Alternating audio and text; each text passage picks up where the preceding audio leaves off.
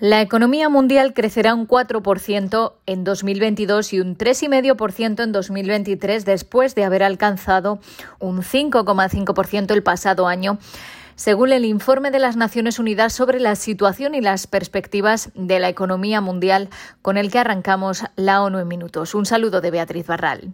La recuperación económica se enfrenta a importantes vientos en contra debido a las nuevas oleadas de infecciones por COVID-19, los problemas del mercado laboral, los persistentes problemas de la cadena de suministro y las crecientes presiones inflacionistas, señala el informe.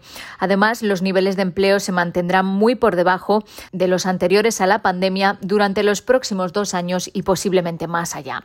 En América Latina y el Caribe se prevé que el crecimiento del PIB sea del 2,2% en 2022 frente al 6,5% de 2021. El informe advierte que tras la fuerte recuperación económica del año pasado, la región se enfrenta a un panorama difícil para 2022 y 2023. Se prevé que el crecimiento del PIB en Sudamérica alcance solo el 1,6% este año. Las perspectivas a corto plazo son más favorables para América Central y especialmente el Caribe, donde la reanudación del turismo apoyará la recuperación económica. El informe también señala que la creación de empleo ha sido insuficiente en términos de cantidad y calidad. Por eso, en la mayoría de los países, las tasas de paro siguen siendo significativamente más altas que antes de la pandemia.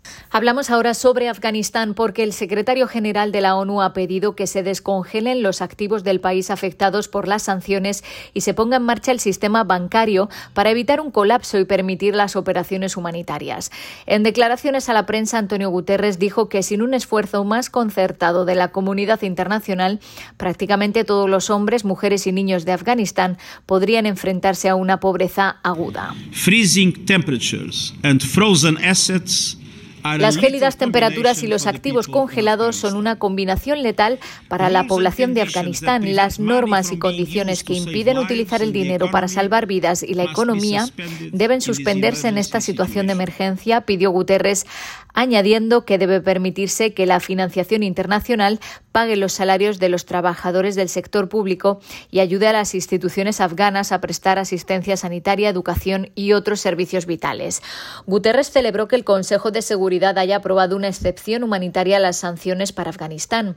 Esto proporciona garantías jurídicas para colaborar sin temor a infringir las sanciones, sostuvo y explicó que la ONU está tomando medidas para inyectar dinero en la economía mediante acuerdos creativos autorizados, pero se trata, dijo, de una en el mar. La alta comisionada para los derechos humanos ha calificado como histórica la decisión de un tribunal alemán de condenar por crímenes contra la humanidad a un responsable de inteligencia del gobierno de Siria. Anwar R., de 58 años, fue acusado de complicidad en la tortura de miles de personas entre 2011 y 2012 en el penal de Al-Khatib de la Inteligencia General Siria en Damasco. Ha sido condenado por crímenes contra la humanidad por la comisión de asesinatos, torturas, privaciones graves de libertad, violaciones, agresiones sexuales y toma de rehenes. Se trata de un avance histórico en la búsqueda de la verdad, la justicia y la reparación de las graves violaciones de derechos humanos perpetradas en Siria durante más de una década, declaró Michelle Bachelet, que considera que es un claro ejemplo de cómo los tribunales nacionales pueden y deben subsanar las deficiencias en la rendición de cuentas por este tipo de delitos. La alta comisionada espera que la sentencia sirva como un poderoso elemento disuasorio y ayude a prevenir futuras atrocidades. El presidente de la comisión independiente que investiga los crímenes en Siria cree que el veredicto representa un progreso muy necesario para lograr la justicia para las víctimas, a pesar de que las vías para la rendición de cuentas siguen estando restringidas en Siria y en el Consejo de Seguridad, ya que Siria no es parte del Estatuto de Roma de la Corte Penal Internacional y el Consejo de Seguridad no ha remitido la situación al fiscal de la Corte en repetidas ocasiones y al menos 78 defensores de los derechos humanos fueron asesinados en Colombia en 2021, la mayoría de ellos en el departamento de Valle del Cauca.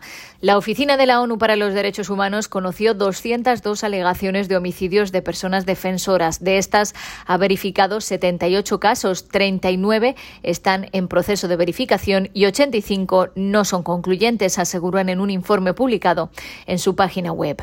De los 78 homicidios verificados, 70 eran seis de ellos afrodescendientes y seis indígenas, y ocho eran mujeres, cinco de ellas indígenas. Hasta aquí las noticias más destacadas de las Naciones Unidas.